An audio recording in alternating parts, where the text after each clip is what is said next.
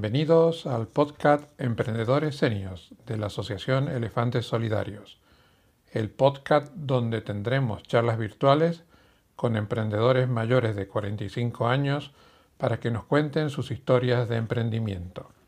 Buenos días, soy José González, presidente de la Asociación Elefantes Solidarios y hoy charlamos con David Alea. Hola David. Hola, buenos días José, ¿qué tal? ¿Cómo estás? Cuéntanos un poquito quién es David Alea. No nos da para todo el, eh, programa. No, bueno, David Alea es un, una persona normal y corriente que intenta emprender un camino nuevo acompañado de otras tres personas que esperemos que fructífere, que, que sea fructífero y que bueno pues que llegue a donde pensamos que tiene el potencial de llegar. Eh, para que quede registrado que eres un, un emprendedor senior, no te voy a preguntar tu edad, pero sí tu profesión y tu año de nacimiento. Bueno, yo soy técnico superior en realización y planes de obra y bueno, pues yo ya nací en el, en el 75, con lo cual no tengo ningún problema en decirlo, tengo 46 años. ¿Y hasta ahora qué has hecho profesionalmente? Bueno, ha sido muy variado porque no me, no me ha gustado nunca encasillarme. Empecé mi, los diez primeros años de mi vida laboral fueron relacionados con la construcción uh, y luego decidí dar un cambio de, de, rumbo en mi vida totalmente, totalmente, vamos, un giro de 180 grados y me embarqué en un proyecto muy bonito en Vitoria, o sea, me fui a, a la otra parte de España a ser el responsable del departamento internacional de una empresa que se dedicaba a la fabricación de, de tubería de acero de gran diámetro para oleoductos, gasoductos. Esto me permitió viajar por, por casi todo el mundo y, conocer a gente y, espabilar de una manera profesional como, como no habría podido espabilar si hubiera seguido en el trabajo en el que estaba. Eso me permitió conocer gente y me permitió también el, el embarcarme en el siguiente proyecto, que fue responsable de la terminal de pasajeros del puerto de Melilla. Eh, han sido siete años en Melilla, preciosos, con un trabajo muy, muy, muy bonito eh, también me ha permitido conocer gente maravillosa eh, y relacionarme con gente que jamás pensé que yo iba a poder relacionarme, como por ejemplo estrechar la mano de un ministro, jamás, o ministra en este caso, jamás me hubiera, se me hubiera ocurrido yo que iba a estrechar la mano de un ministro y que iba a estar en una reunión en la que hubiera, estuviera participando en ella un ministro ¿no? del, gobierno de España. Y después, bueno, como todo tiene su principio y su fin, creo que yo lo tiene, eh, me vine para acá como responsable de una, de una ingeniería del Departamento del de Desarrollo. Y bueno, con el COVID, pues eh, como tantas empresas, desafortunadamente, pues cayó y yo con ella entiendo perfectamente las razones y no, no hubo conflicto ninguno. Y fue el momento en el que tomé, fue el espaldarazo definitivo para tomar la decisión de emprender. Vale, entonces mismo, pues, ahí viene la, la pregunta obligada que, que voy a hacer a todas las personas que van a participar en esta serie de, de episodios. ¿Eres emprendedor por vocación o por necesidad? Pues 50-50. Uh, es decir, yo siempre he tenido en mente el emprender. Siempre he tenido en mente que algún día sería mi jefe. O sea, trabajar para mí y que todos los réditos del esfuerzo y de las horas de dedicación que le, que le dedico a, al trabajo fuera yo el que, el que recogiera esos frutos, ¿no? Y la, la pandemia y la situación actual lo que ha hecho ha sido darme el empujoncito y el espaldarazo que necesitaba. Aparte de eso, me, me, me, me he rodeado de buena gente y de profesionales que me van a acompañar en este viaje, así que no puedo pedir más. Perfecto. Un poquito de suerte. Cuéntanos un poquito tu emprendimiento, cuéntanos un poquito qué es EcoPark. EcoPark es una, es una empresa que se dedica a la fundamentalmente a la comercialización de parkings automatizados. Eh, es un mercado que todavía está por explotar en, en España, pero creemos que, tiene, que tiene un potencial enorme. Entonces, ahora mismo estamos en búsqueda, hemos empezado hace muy poquito y estamos en búsqueda activa de, proyectos y, estamos desarrollando una serie de proyectos para varios inversores que esperemos eh, sean, eh, den sus frutos de aquí a, pues a, a, poquito. Esto no es no es poner una tienda, una panadería, ¿no? Que, que recoges frutos al día siguiente porque te entran clientes por la puerta. Estos son proyectos a medio o largo plazo. Pero cuéntanos un poquito, porque yo estoy enamorado de la idea y no la quiero contar yo, quiero que la cuentes tú. Eh, ¿Qué es un parking robotizado? Un parking robotizado es un, eh, bueno, es un parking, como su nombre indica, obviamente, pero bueno, tiene una serie de características que le hacen que sea mejor que el convencional.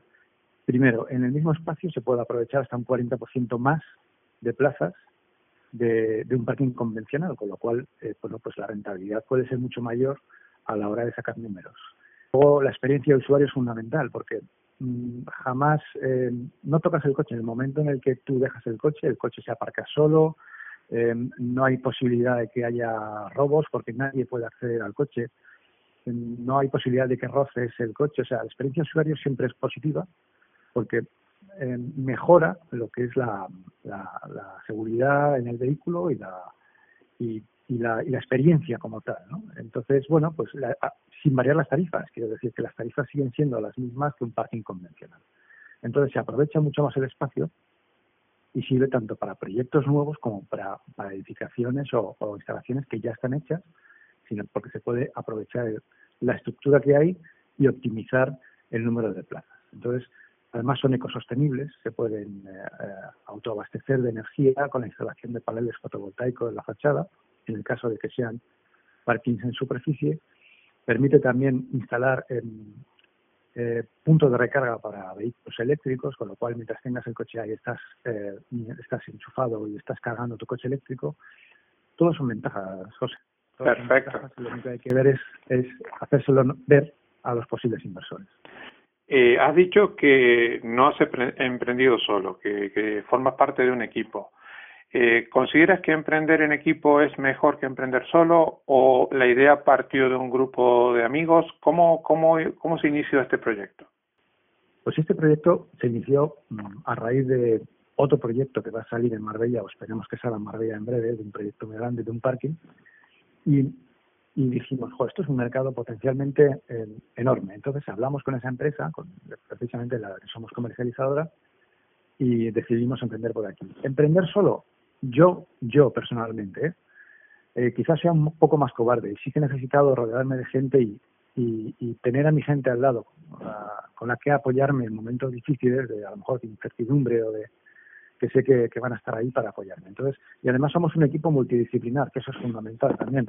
Cada uno tiene un rol muy, muy, muy, muy detallado dentro de la compañía. Entonces, hay una parte jurídica, hay una parte técnica, hay una parte comercial y hay una parte de inmobiliaria, ¿no? Entonces, también. Entonces, cada uno tiene su rol bien definido y no nos pisamos uno a otro, sino nos apoyamos en caso de necesidad. Perfecto, eso me parece eh, el complemento perfecto. Eh, otra pregunta, ¿has reforzado tu formación profesional antes de encarar un emprendimiento? ¿Has hecho algún curso o estás haciendo algún curso? Sí, sí bueno, aparte, yo creo que aparte de la experiencia profesional, que es lo, lo básico en todo esto, sí que hay que formarse, siempre hay que formarse. Y de hecho estoy haciendo ahora un, máster, un MBA, eh, que lo estoy, voy bastante adelantado, espero terminarlo para antes de verano, online, obviamente y sí, es necesario. Hay que reciclarse, hay que aprender conceptos nuevos, porque cuando tú te, sigues haciendo un trabajo durante mucho tiempo, al final no, no vas reciclándote en, otras cosas que son fundamentales a la hora de emprender. Sobre todo marketing, estrategia, en fin, cuando tienes tú que dictar la estrategia a seguir eh, con tu negocio, tienes que estar muy seguro de lo que haces y sobre todo aprender siempre. Me parece, me parece que es la, el camino adecuado. ¿Ha recibido algún tipo de ayuda de la Administración en cualquiera de sus órdenes, estatal, municipal, eh, autonómica? Eh, municipal sí, mm, económica no, pero sí que estamos recibiendo bastante apoyo por parte de, la Delegación de Fomento Económico en cuanto a pues a redes de networking, a infraestructura, inclusive. Estamos esperando un local por parte del lidero de empresas de Marbella. Y bueno, en, cuanto me consta que en cuanto tengamos, hemos cursamos la solicitud eh, de vida que en su momento cuando nos lo dijeron y bueno, estamos esperando que nos den ese, ese, ese espacio en el que poder trabajar eh, con seguridad y con, y con y más cómodos, ¿no? Donde nos podamos ver y podamos, en fin. ¿Consideras? Trabajo mucho mejor. ¿Consideras que eh, ya haber tenido una experiencia premio, eh, previa el hecho de ser un emprendedor senior es un factor a favor o en contra? Pues me imagino que como todo tendrá su parte buena y su parte mala. Yo quiero verle siempre el lado positivo a las cosas. O sea, la experiencia que te da el ser un emprendedor senior no la tienes cuando emprendes con 21 años, no es lo mismo. O sea, hay otra, primero porque hay otras responsabilidades, con lo cual los pasos o los riesgos que tomas son mucho más calculados todos. Entonces, bueno, pues hace ver la, tienes otra perspectiva de todo, el mercado laboral, de, de las posibilidades, mm, todo es diferente. Yo creo que es mejor emprender, eh, bueno, todo el momento es bueno para emprender, pero no le veo un hándicap desfavorable el, emprender, el ser un emprendedor senior. Al contrario, yo veo, yo creo que son todo ventajas. Vale. ¿Y qué, si se puede ser, a, mí no me gusta la palabra dar consejo, pero mm, si tuvieras que tener una conversación con una persona que está en la disyuntiva mm, con la edad nuestra de emprender, de comenzar un emprendimiento, ¿qué le dirías? Que lo haga, sin duda. O sea, que lo haga, calcule los riesgos, aunque siempre hay riesgos. Es decir, obviamente no te vas a poner ahora con 46 años a lo mejor a realizar una inversión que suponga no sé, es mi experiencia, ¿eh? una, inversión muy grande que a lo mejor te pueda endeudar y arruinar para toda la vida, pero si tiene una idea que puede desarrollar, que ve que es factible y que tiene mercado, que lo arriesgue, que digamos que se arriesgue, que no lo dude, que no lo dude porque quizás sea la última oportunidad de, de ser su jefe y de tomar las riendas de su vida laboral. Bueno, eso me parece fantástico, porque coincidimos con el espíritu de Elefantes Solidarios. Oye, David, muchísimas gracias por tu tiempo. Eh, voy a hacer un seguimiento de tu emprendimiento. Si te parece, nos emplazamos para dentro de unos meses, cuando ya supongamos que esta pandemia nos dejará hacer una vida un poquito más normal, eh, tu emprendimiento esté más avanzado y nos cuentas cómo va eh, Ecopark. Mucha suerte y muchas gracias por participar en este podcast. Quiero felicitarte también, aprovecho para felicitar por el excelente trabajo que está haciendo tanto tú como la asociación. Me parece una iniciativa preciosa y que además le va a venir muy bien a mucha gente. Bueno, muchas gracias, David. Un abrazo muy grande, José. Hasta luego.